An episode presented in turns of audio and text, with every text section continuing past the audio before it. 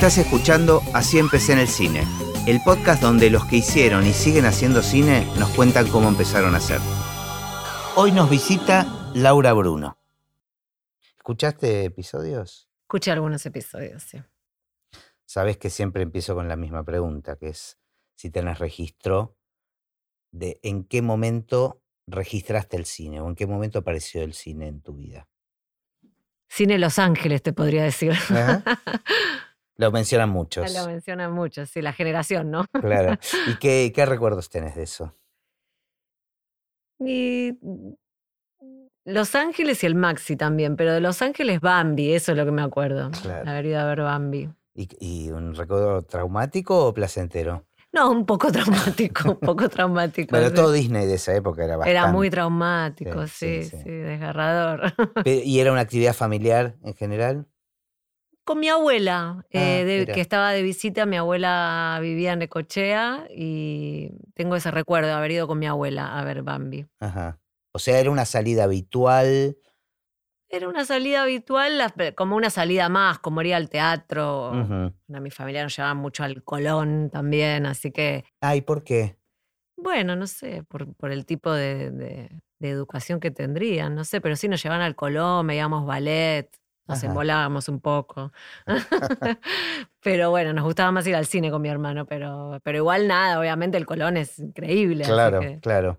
¿Pero tenía alguna relación con el mundo este, del Colón en particular o con el ballet? O sea, ¿cuál era? Bueno, a, a mis viejos siempre le gustó mucho la ópera, entonces siempre fuimos a ver mucha ópera. en- eh, digamos, como la puesta en escena de historias que después con el tiempo se fueron subtitulando en el Colón. Claro. Así que tengo mucho camino de ópera en el Colón. Mira, ¿y las percibías como historia o, o para vos Sí, era un sí, porque mi papá nos contaba antes de ir, tenía un libro Ajá. y venía con Turandot, con eh, Madame Butterfly, y nos contaba de qué eran como para que más o menos supiéramos con qué nos íbamos a encontrar, porque las óperas son larguísimas, duran Claro. como tres horas o más.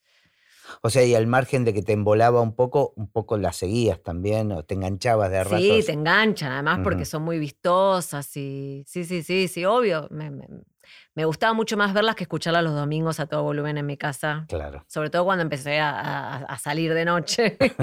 y al otro día, cuando era adolescente, al otro día estaban Te- El domingo a la mañana era la ópera a todo Sí, volumen. terrible, terrible. sí, no había miramientos de, de la- de- de los adolescentes durmiendo. No. ¿Y cuál era la relación de, de tus padres con el mundo cultural? Bueno, es sobre todo el, el mundo de la música, más que el del cine. No- Ajá. no- no Pero como mucho- consumidores, digamos, no Sí, eran sí, músicos. no, ni- no, no, médicos, no. Ah, ¿Los dos? Sí, Mira. endocrinólogo y neurolingüista. Bueno, ella no es médica, pero Claro. sí, una, sí una rama, digamos, asociada. Ajá. Trabaja con pacientes afásicos. Ah, mira. Pero bueno, consumían cultura, digamos. Sí, sí, venían porque ellos se conocieron en Francia, entonces estaban de toda la época de- de- del 68, del Mayo francés, de toda una época de mucha ebullición juvenil. Claro. Y, y venía mucho eso de la cultura francesa, sobre todo por eso el tema de la ópera, del Colón. de- Ujú. Entonces, eso es un poco lo que, lo que nos llegaba a nosotros. ¿Y el cine se veía el cine tradicional infantil o también veían un cine no, más cine in- tradicional infantil y lo que se veía, digamos, a nivel audiovisual, si querés, era mucho Jerry Lewis Ujú, Eso en la tele. en la tele, sí. Ajá. ¿Y a eso vos te sí. gustaba? Sí, me encantaba. Dean Martin, Jerry Lewis, me encantaba, me encantaba. Ajá. Eso veíamos mucho. Todos los sábados daban películas. Claro, sí. O sea que eh, muy pocos mencionan a Jerry Lewis y mucha gente lo detesta también porque, viste, No, a mí me encantaba, me yo encantaba. amaba también, yo amaba a Jerry Lewis, me hacía reír mucho. Este, ¿Y hay otras películas que te hayan marcado o ya más adolescente? Bueno, de- pero bueno, más adolescente, más adolescente, no, no, no sé. Me acuerdo ya en época más juvenil, digamos, cuando empecé la facultad, que iba al Maxi, que veía esas películas La Noche Alucinante, esas cosas. Claro. este, muy ecléctico todo eso, digamos. Claro. No, no tengo como algo que me haya marcado en la adolescencia, no tengo ese recuerdo. Más que las tradicionales de Spielberg, bueno, como que Claro. eran más el cine comercial, Claro, ponele, ¿no? claro, sí, sí, sí, sí. Pero no, no en particular alguna película que Ahora no recuerdo. no recordás ninguna. ¿Y, y qué carrera empezaste a hacer en, en la facultad? Yo comunicación en la UBA. Ajá. ¿Y por qué elegiste eso? Bueno, no sé, búsquedas este, juveniles. Primero iba a ser biología marina. Mirá, yo también. ¿En serio? Te juro. O sea, de adolescente, cuando estaba en la secundaria, tuve un par de viajes a Puerto Madryn para hacer avistajes. Ajá. eh, y estaba, me encantaban los tiburones, las ballenas, todo, lo, todo el mundo, los delfines, estaba, leía libros, estaba muy enganchada. Y Ajá. entonces, nada, joven, asocié el- el- el- el- el- la curiosidad por esos mundos este, con el deseo de ser bióloga que se me fue en dos minutos después del primer cuatrimestre del CBC. Ah, empezaste, Sí. empezaste el CBC apuntando para ahí. Orientada a eso, sí. Bueno, pero un poco eso es lo que está tratando de tirar la piola. Esto mismo que decís, que ese mundo que te fascinó, dijiste, bueno, tal vez puedo trabajar con algo relacionado. Eso estaba buscando en el tema del cine o de la televisión o lo que sea, pero no, no, no, no sentiste esa pulsión No, antes, o sea, así como la sentiste con la biología. No, no la sentí. De hecho, lo de, eh, después cuando empecé comunicación, tampoco me acuerdo bien por qué, qué es lo que me tiraba. Pero bueno, me, me interesaban como, como esos mundos. Yo vivía cerca del Centro Cultural Rojas y que estaba en esa época muy con muchas actividades, era como, estaba en ebullición total y todo me interesaba, todas las actividades, como lo cultural me interesaba, entonces todo, todo me anotaba, todo lo que había en el San Martín, en el, en el Rojas, y iba a todas las cosas, o sea, lo que salía, me acuerdo, en la contratapa del página 12, este, y me anotaba, o las cosas que salían en el sí en esa época, pero bueno, esto es- la- las actividades estas de, que te digo salían en la contratapa, me acuerdo. Y cuando tomaste esta decisión, si bien no sabes bien por qué, ¿qué te imaginabas? Escribir. Ah, bien. Bueno, pero podías haber pasado a letras o... No, porque no sé si tenía una vocación literaria, digamos. O sea, era como. Me gustaba escribir, me, soy muy curiosa y como observadora, entonces, como las crónicas me gustaban mucho. Y, mm, y me encantó ir a la, a la, a la UBA, iba Marcelo T. Alvear, o sea, todo era mucha sociabilidad, cursaba la noche y después este, estaba el Bar del Sur y nada, viste, íbamos a los teóricos. Claro, era una Mucho. movida, era un- un- un- una comunidad. Sí, sí, sí, sí. Y bueno, de hecho, un montón de gente que conocí en la facultad, hoy soy, son periodistas de distintos medios, algunos más conocidos, otros de gráfica, de radio, de tele. O sea, de ahí muchos salieron para el lado del periodismo. Sí, muchísimos. ¿Y a vos eso no te tiraba en particular? Yo sí, trabajé como periodista sabía, también. Sí, sí, sí. Bueno, empecé trabajando paralelamente en la revista Haciendo Cine, en realidad en prensa, después escribí algunas cosas y después en- iba zafando en cualquier tipo de revista. O sea, trabajaba. tus primeros trabajos tuvieron que ver con eso, con la escritura para medios sí, y gráficos. trabajaba en, en una consultora de investigación de mercados también. Ujú. Laburos juveniles, digamos. Claro, ¿no? esto en paralelo que estabas estudiando. Sí, paralelo que estaba estudiando, sí. Y trabajando en haciendo cine fue el primer eh, punto de conexión, digamos. Sí, con el cine sí. Ajá. Con el cine sí. Yo empecé a hacer artes combinadas también en el, en el medio, medio paralelamente a comunicación. Entonces iba a Puan. Y ahí conocí, por ejemplo, lo conocí a Diego Trerotola, a varias personas que después volvieron en, en mi vida de diferentes maneras, ¿no? Pero sí, Claro. sí. Hice algunas materias, pero bueno, la carrera que seguí hasta el final fue comunicación. Pero artes combinadas porque te interesaba. Porque hice unas materias de teatro y cine también Ajá, ahí. Por el mundo cultural, digamos, Claro, ¿no? O sea, me claro. interesaba como, era eso, como absorber muchos mundos, digamos. Pero no definías ninguno en particular. no definía ninguno en particular, no. Está bueno, porque eso casi podría ser como una definición de lo que después deviene en una productora. ¿No? Puede ser, porque no sé. Tiene sí, una lógica. Este, se, se me ocurre. Pero bueno, quiero seguir ese, ese, ese caminito. Eh, ¿Y te pasó algo en particular trabajando en haciendo cine?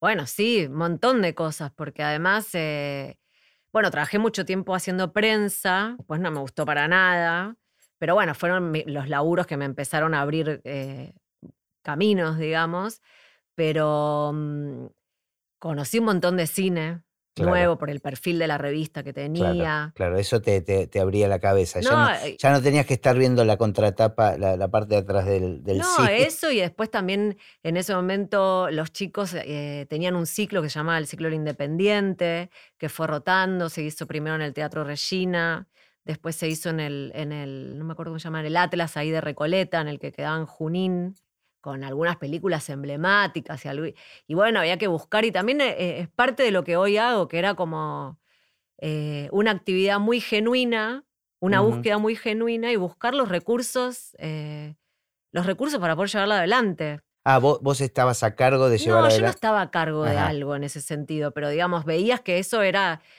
eran tres, cuatro, cinco chicos. Poniéndole. O sea, poniéndole todo para, para empujar Claro. un proyecto, digamos. Que es un poco lo que nos pasa con las películas también, ¿no es cierto? Entonces, mira, es extenuante. Pero bueno, un poco era eso, que es como la ilusión de hacer algo, que es el único motor. El que- deseo, Sí. el gran motor de, de la el vida. deseo, la ilusión, sí. Y bueno, ¿y cómo empieza a aparecer el, el cine? O sea, Bueno, después yo empecé a trabajar en. eh, yo a su vez empecé, a, o sea, al hacer prensa, como te digo, me abrió, empecé a trabajar en festivales. eh, trabajé en el Festival de Teatro, trabajé, mm, hice alguna cosa en, el- en el- los primeros Bafisis. Y después empecé a trabajar, hice, fui coordinadora de prensa en dos ediciones del Festival de Mar del Plata, en el 2001 y el 2002. ah, lindos años. Director artístico eh, Claudio España Ajá. que venía también de, la, de artes combinadas. Con, o sea, como que todos los mundos se iban cruzando. Y a todo esto te recibiste. Terminé la O ter- carrera. terminaste, terminé sí. la carrera. Me, queda la tesina, pero Bueno, sí, terminé la carrera. Pero, digo, tuviste es- esa situación de, ok, terminé la carrera, este, ¿qué voy a hacer? No, para nada. O, sea, ya estabas metida en el baile. Eh, la carrera de comunicación nunca es así. La carrera de comunicación es larguísima y en el medio es imposible no hacer miles de cosas y con eso te vas formando. O sea, en el medio de todo eso empecé a hacer los festivales, empecé a trabajar en la Secretaría de Cultura de la Nación, hice, trabajé con conciertos, hice Argentina en vivo, este, por todo el país. eh, y más adelante empecé a trabajar... Y ahí ya produciendo, digamos. en ese momento hacía algún- algunas cosas de producción, pero muchas de- más de, De prensa, prensa. porque en Mar del Plata hacía prensa, Ujú. Eh, muy vincu- vinculada con el Inca Claro. también. eh, O sea, todo te iba empujando un poco para el lado del cine, de alguna manera. no sé si lo puedo leer así. Yo, yo me siento, además de una productora audiovisual, una productora cultural. Entonces, como a mí me gusta mucho trabajar en, en- en eventos culturales vin- vinculados al audiovisual.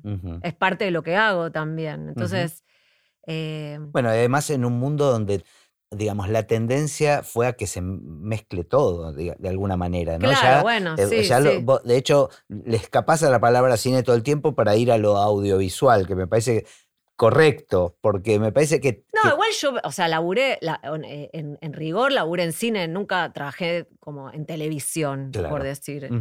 Lo que pasa es que me parece que se cruzan porque hoy por hoy es muy difícil leer, sobre todo hoy por hoy es difícil definirlo. Digo, no sé, antes no, no, no hubiera dudado, pero hoy por hoy, digamos, es muy difícil definir y con lo difícil que es hacer cine hoy por hoy, Ujú. además, ¿no? Así que, y bueno, empecé a trabajar también ahí para, ahí empecé a trabajar más en producción para, eh, coordinando algunos ciclos en Canal 7, Ajá. Ah, con Tom entonces, tra- Lupo. entonces trabajaste en televisión. Bueno, sí. Eh, hice algunas cosas con Tom Lupo ahí. Ah, qué lindo. Y mm, hice un ciclo que para mí fue muy lindo, que se llamó Visionario, que era un ciclo de directores de cine, como Adrián Caetano, Sergio Velotti, Fernando Spinner, Matías Gilbert, que eh, hacían como eh, programas eh, que eran ideas de, de ellos y de ellas eh, en distintas partes del país. Entonces, Cultura les daba como un equipo técnico y, equipamiento. No, era más documental. Por ejemplo, Caetano hizo algo sobre Salamone, muy copado, muy bueno. Eh, no, era más documental. Pero Ajá. bueno, no, no me acuerdo Fernando que, que había hecho, pero bueno, él siempre mezclaba un poco de, de- broma, ficción, medio claro. ficcional o algo así. Y vos ahí producías. Claro, yo estaba como lo que sería un productor ejecutivo, una productora Claro. ejecutiva, coordinadora de producción este, de todo el ciclo, pero de todo el proyecto. Sí, lo que sería un produ- una productora ejecutiva, porque desde que nació el proyecto hasta que terminó, hasta que se lanzó, hasta que ¿Lo se generaste vos también el proyecto? Lo generamos en la, en la dirección, digamos. Ujú. Lo generamos en la dirección. No, no fue un proyecto mío personal, digamos. Claro. No. Pero ese te gustó particularmente. Sí, me re gustó, porque además los directores eran muy estimulantes trabajar Claro. con esos directores y directoras, sí. ¿Y en algún momento pasaste a alguna película? Después, este, sí, empecé a trabajar en películas. Eh, la primera película que hice fue El Tigre Escondido, que es una película de Luis Barone. Muy particular, filmada en el Tigre. Muy particular. La película que no, no, no, no salió mucho a la luz, pero después esa me llevó a otra y a ¿Pero otra. cuál, cuál era tu función concretamente en esa Yo película? era productora de la película, productora ejecutiva. Fue como así un. ¿Y, esa, ¿Y cómo apareció esa película? Por varones, Que, que lo habías. Estabas en- conocido de cultura. y ahí te copaste. Bueno, sí, ahí me, me, me enganché, me re gustó, sí, me re gustó. Y. Pero bueno, son esas cosas como me, me van llevando, o sea, yo me, me, me voy dejando ir de un lado para el otro y lo que me va enganchando. ¿Y siempre estabas con- en paralelo con otros proyectos o tuviste un periodo donde hiciste exclusivamente cine o A partir de ahí empecé a hacer cine. casi En exclusivamente? un momento, claro, dejé de hacer prensa desde antes, empecé a producir, digamos. Ujú. Eh, digamos, en haciendo cine producía mucho, porque Claro. son ese tipo de proyectos en los que necesitas producir. Sí, en un momento de- decidí que no quería trabajar más haciendo prensa. Ok. No me gustaba trabajar de prensa, no me gustaba. Ajá. Entonces decidí que se terminó eso y entonces ahí sí me volqué más de lleno la producción, que por momentos también es muy áspera, ¿no? Obvio. Es muy difícil. ¿Y tuviste algún mentor o alguien que, que haya funcionado como modelo para vos en, en- en el tema de la producción? No, me fui nutriendo de, las distintas formas de producir de, de cada producción, digamos. Pero digamos, en esta primer película, Bueno, esa primera película fue muy, este, fue muy Aprender, difícil para claro. mí porque como, como que era la primera película estaba en un puesto alto, entonces era, era complicado. y era aprender haciendo, digamos. Era algo. emprender haciendo y, mm, y después, bueno, trabajé, después me fui en una especie de road movie con Spinner a hacer una película de Angelelli. Ajá. a La Rioja, con un grupo, con el Negro Beisa, con Seba González, este, que estuvo buenísimo, fue es- muy divertido. Esa sentís que ya estabas más este, afianzada como, como Sí, productora ahí fui ejecutiva. más como, fui productora, eh, fui como productora ejecutiva, pero también hice una jefatura de, hice como que ya estaba como haciendo campo y bueno, son esos proyectos independientes que haces todo, ¿viste? Claro, claro. Y Pero para, porque en esa trabajamos juntos, creo que ahí nos conocimos, ¿no? Puede ser, sí. Porque vos en Adiós querida luna no habías No, Adiós querida luna no. Después hice a Bayay. Sí, pero me parece que nos conocimos, tengo esa sensación. Puede Porque Para ser. mí nos conocimos antes de Abayay.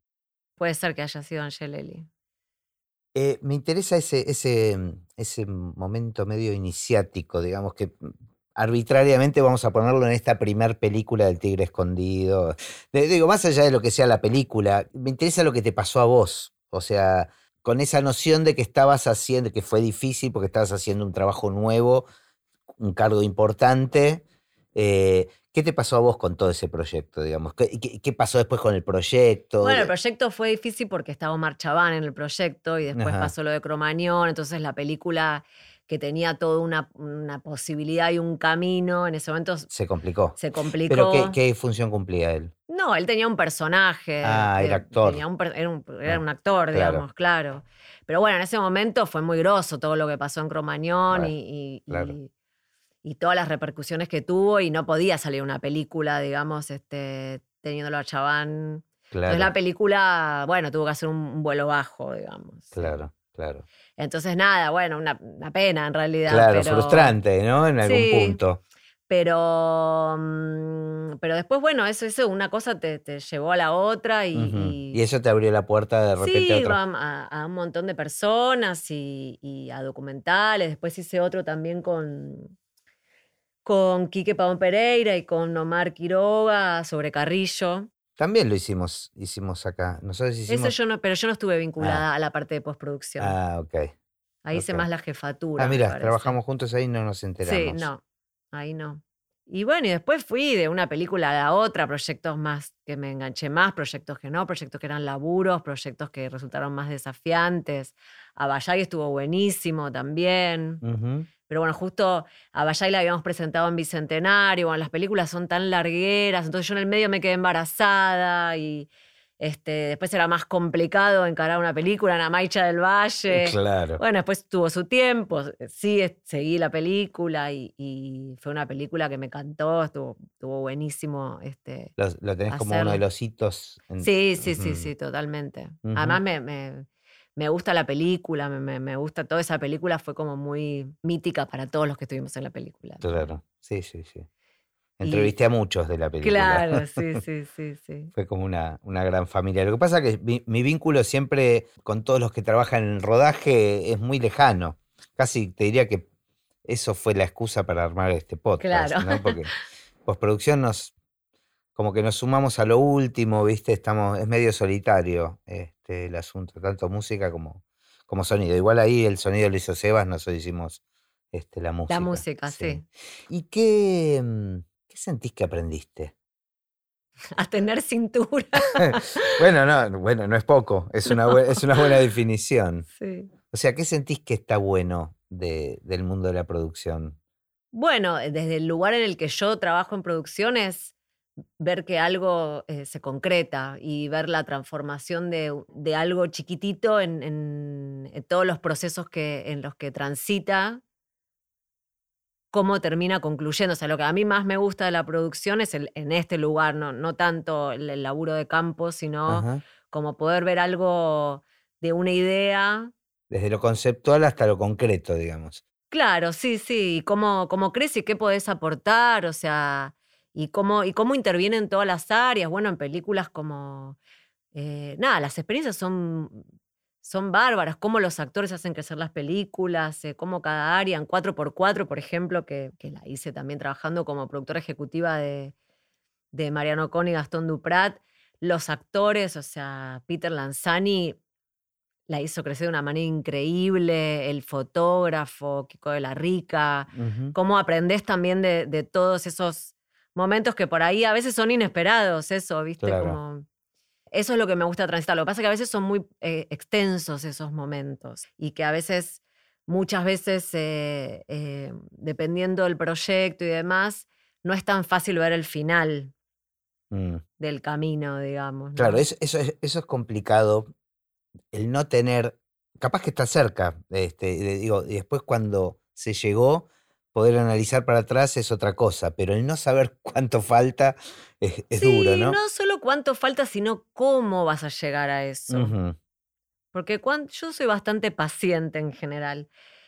Cuánto falta no me empieza a agarrar ansiedad, sino cómo vas a llegar a eso y cómo eh, con los recursos que, cómo vas a hacerte de los recursos para que eso sea lo que, si bien no tal cual lo que te imaginaste en el minuto cero, cómo llegás en pie y con algo que tenga volumen, porque al final del camino está bueno que tenga volumen lo que, lo que, en lo que terminás, ¿viste? Ahora, vos me decías que una de las cosas que aprendiste es cómo los demás engrosan o, logran cobrar este volumen del que estás hablando. y hacen propio, sí, sin ellos, o sea, sin determinadas, este, pero ¿qué, ¿qué me ibas a preguntar? No, no, porque me interesa saber qué aprendiste en relación a tu propio rol, digamos. O sea, como decirte, si pudieses viajar en el tiempo y le pudieses tirar un par de tips a esta Laura en esa primera película, ¿qué tips le pasarías? O a estudiantes ahora de, cine que están interesados en producir, decís, me hubiese encantado saber esto antes. La producción me parece que es algo bastante... Eh, en este país es, complicadísima. O sea, sobre todo ser estar a cargo de todo el proceso. O sea, cuando estás sobre tus espaldas es todavía lo más difícil de todo, digamos. Es complicado.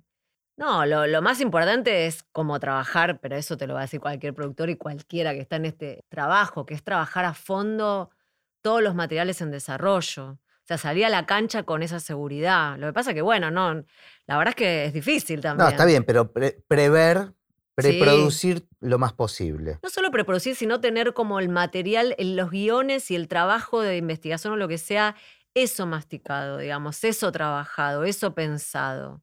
No salir a, a, veces no, digo, hay documentales o, trabajos que es salir a encontrar, que, pero que tienen ese perfil. Así todo, hay un trabajo de investigación o de pensamiento en conjunto con la dirección que tiene que ver con con cómo transitar esos, esos eh, por ejemplo, la multitud de Martino Estergel, era un trabajo que a priori, yo me acuerdo que todas las personas que, que, que trabajaron conmigo en eso me decían, pero ¿qué va a hacer? Y bueno, hay un punto en el que decís, bueno, hay que No, confiar, claro. porque, porque eh, la persona que tiene eso en la cabeza, vos sabés como productora, en este caso como compañera yo, Claro. que, que sabe lo que va a buscar. Entonces, pero digo, es eso, es saber lo que vas a buscar. Depositado en el director, depositado en el productor, depositado en el fotógrafo. Esa previa me parece importante, porque si no es, un- es una cadena de errores. Está bueno, porque me das el pie para esto, ¿no? O sea, creo que uno de los clichés de- del productor es la relación o la fantasía que tiene la gente de la relación productor-director. Bueno, es, es, es las relaciones con las personas, o sea, es tan amplio como eso. Podés Claro. Empatizar, como no, podés encontrar que ahí tenés un buen canal de diálogo. eh, en el caso de, como a veces el productor ejecutivo o la productora ejecutiva es un rol eh, de, de- que es un empleo también, entonces eh, es difícil porque a veces el director es tu jefe, que también es productor, o sea, la verdad que termina siendo la relación humana con la otra persona y cómo podés empatizar con la otra persona y, y el respeto que se tienen mutuamente a nivel personal y laboral, sobre todo. Pero en general te convocan un director o una directora. ¿En general es así? ¿O te ha pasado al revés de vos salir a buscar un director o directora? Y sí, hay de todo, o sea, me ha, me ha pasado de todo porque Ajá. tengo mis proyectos, tengo mis proyectos con mi productora propios y otros que me han llamado, digamos, este, yo sigo trabajando, digamos, en ese sentido y después tengo proyectos propios. Eh, y también sigo haciendo festivales, que me encanta, o sea, me Ujú. encanta trabajar en festivales, eh, que es un poco parecido a hacer una película también, ¿no? Claro. Porque hay un tiempo de preparación, todo tiene que ser muy ajustado y tiene que haber un equipo. Me gusta mucho coordinar equipos eh, y eso lo disfruto mucho, digamos. Ajá. Porque eso te quería preguntar, ¿qué parte de toda la producción en general es la que más disfrutás? Me gusta coordinar equipos, sí, me gusta como, como, como cuando en un reloj todas las cosas van encajando y, y- y ese, ese flujo eh, conduce a una dirección. En un festival pasa lo mismo.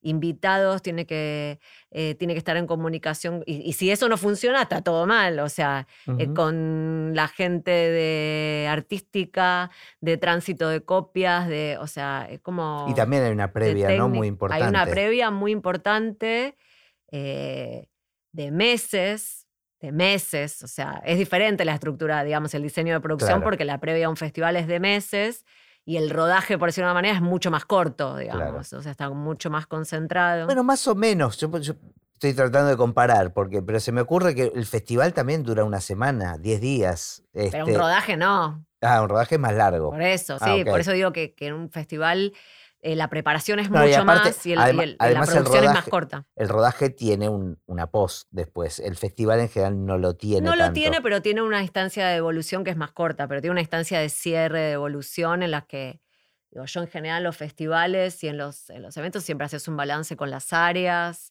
eh, como para capitalizar eh, el... Que bueno, eso es lo diferente también de los festivales, tratás de capitalizar los equipos que tenés, que muchas veces en cine los equipos este, son muy eclécticos y van rotando, excepto los roles principales, los cabezas de equipo.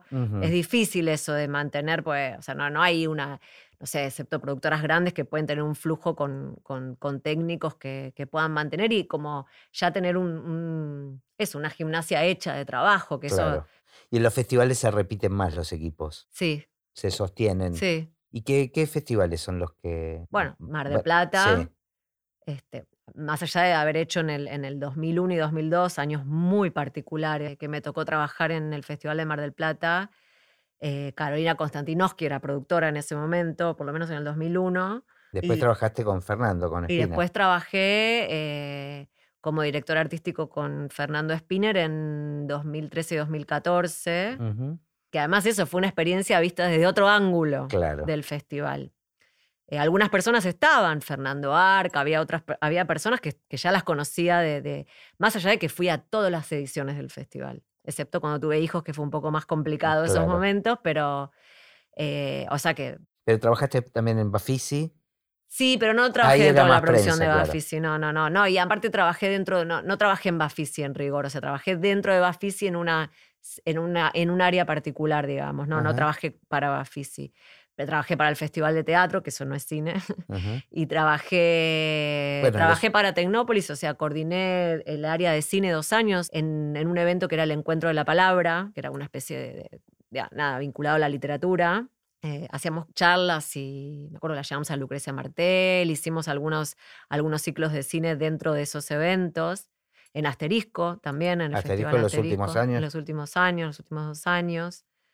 Y la verdad es que disfruto mucho, porque además es como es eso, nutrirte de diferentes vertientes. Y además nunca me desligué del periodismo, por decirlo. Y además son mundos que, que, conoces, conoces desde adentro también. O sea, claro, sí, sí, sí. Y en este último año estuviste produciendo podcast, que es algo totalmente nuevo para vos.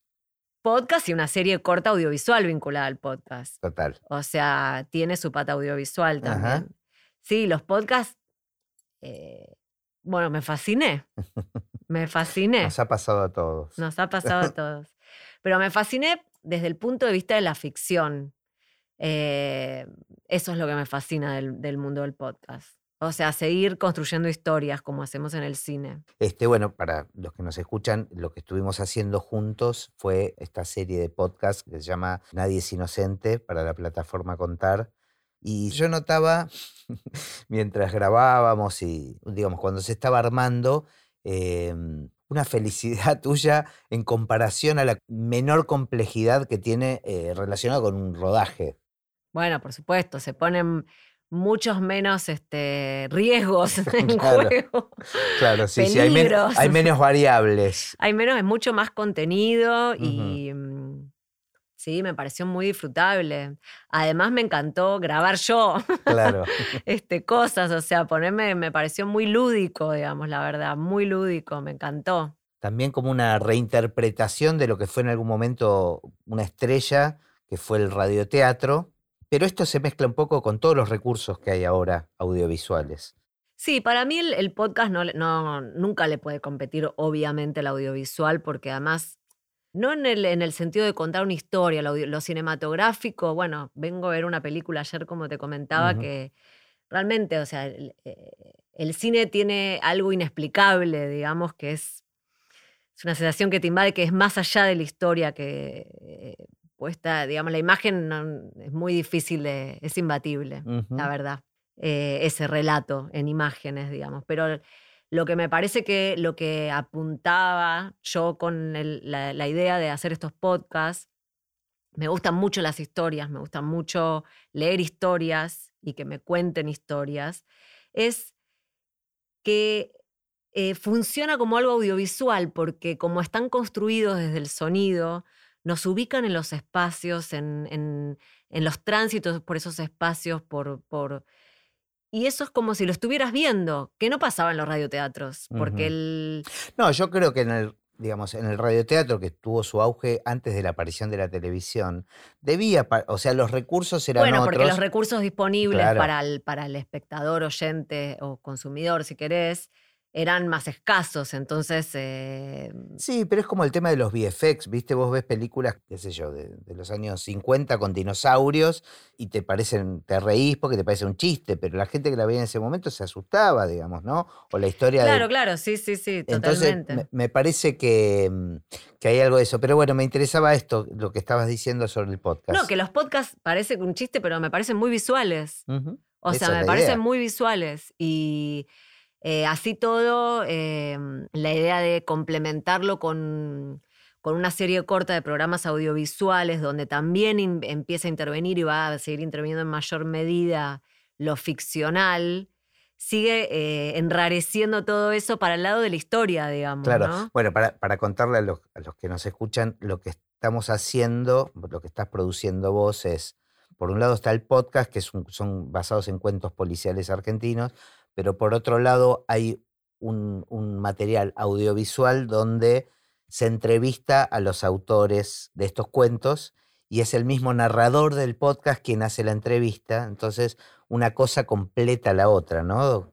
Sí, es una serie corta porque son series de eh, programas de 10 minutos que hablan específicamente del cuento, de los personajes, de las motivaciones, este, a la hora de crear esa historia en particular. Sí, todo es como un contenido realmente distinto porque, y que se retroalimenta, porque ves la entrevista, te dan ganas de escuchar el podcast, escuchas el podcast y te interesa eh, la entrevista al autor. Eh, o sea, es algo realmente que me da la excusa perfecta para la última pregunta que le hago común a todos los invitados, que es ¿qué pensás del futuro del cine?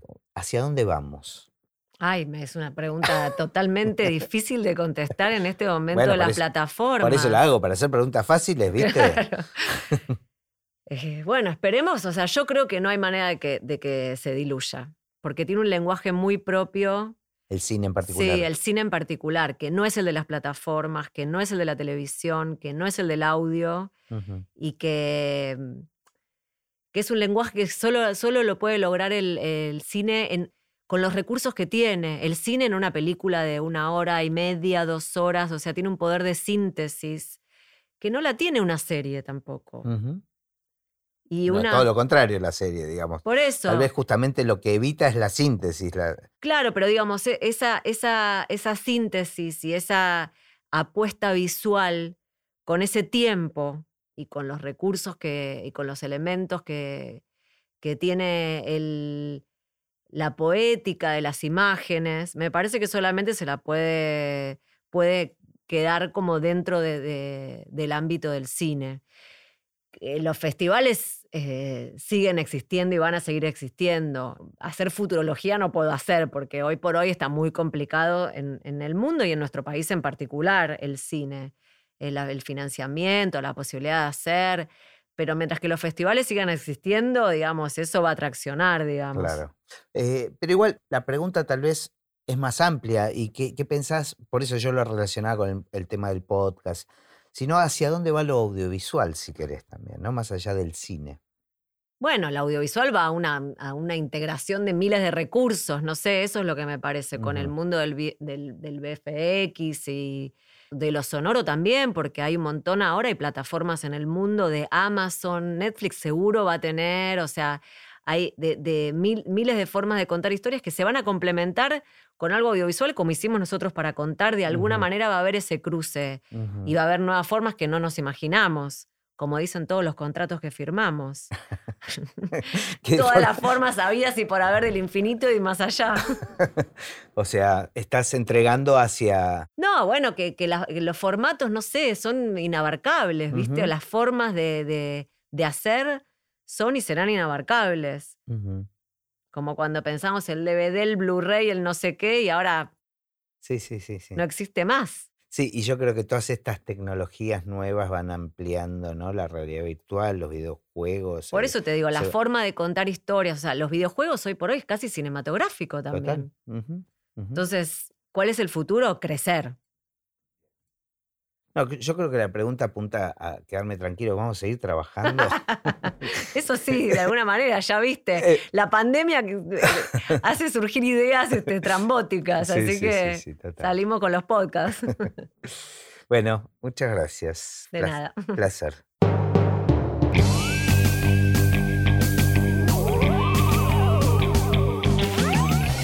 Y así terminó esta conversación de Así empecé en el cine. Mi nombre es Gustavo Pomeranek y espero que la hayan disfrutado al menos un poco de todo lo que disfruté yo. Recuerden que se pueden suscribir para escuchar todos los episodios que vamos subiendo en asíempecenelcine.com. También nos pueden buscar en Apple Podcast, en Spotify o en cualquier otra aplicación de podcast. Los espero en el próximo. Chao.